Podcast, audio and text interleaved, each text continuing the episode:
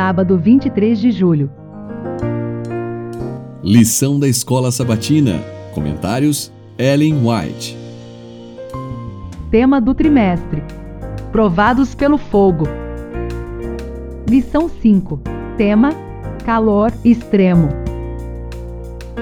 Deus permitiu que seu filho amado, cheio de graça e verdade, deixasse um mundo de glória indescritível e viesse para este mundo corrompido e maculado pelo pecado, escurecido pelas sombras da morte e da maldição. Ele permitiu que Jesus deixasse sua amorosa companhia e a adoração dos anjos para sofrer a vergonha, os insultos, a humilhação, o ódio e a morte. Mas esse enorme sacrifício não foi feito para despertar no coração do Pai o amor pelo ser humano, nem para fazer com que ele se dispusesse a salvá-lo.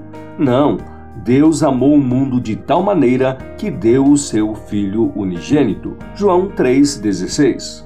O Pai nos ama, não por causa da grande propiciação, mas ele proveu a propiciação porque nos ama.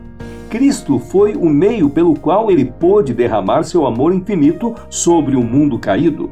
Deus estava em Cristo reconciliando consigo o mundo. 2 Coríntios 5,19.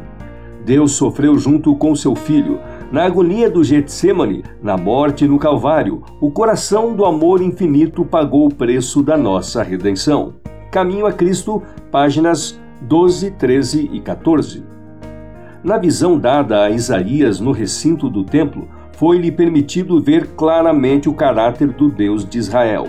O alto, o sublime, que habita a eternidade, cujo nome é santo, Isaías 57:15, havia aparecido a ele em grande majestade. Contudo, o profeta foi levado a compreender a natureza compassiva de seu Senhor. Aquele que habita no alto e santo lugar habita também com o contrito e abatido de espírito, para vivificar o espírito dos abatidos e vivificar o coração dos contritos. Isaías 57, verso 15.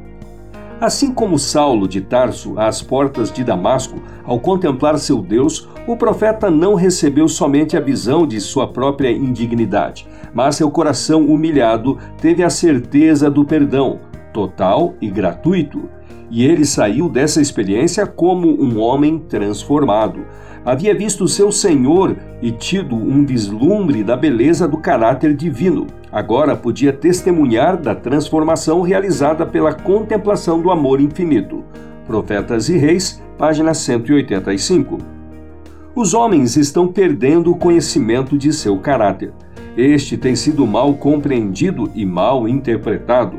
O caráter de Deus deve se tornar notório, deve ser difundida nas trevas do mundo à luz de sua glória, à luz de sua benignidade, misericórdia e verdade.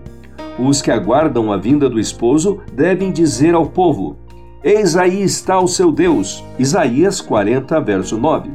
Os últimos raios da luz misericordiosa, a última mensagem de graça a ser dada ao mundo, é uma revelação do caráter do amor divino.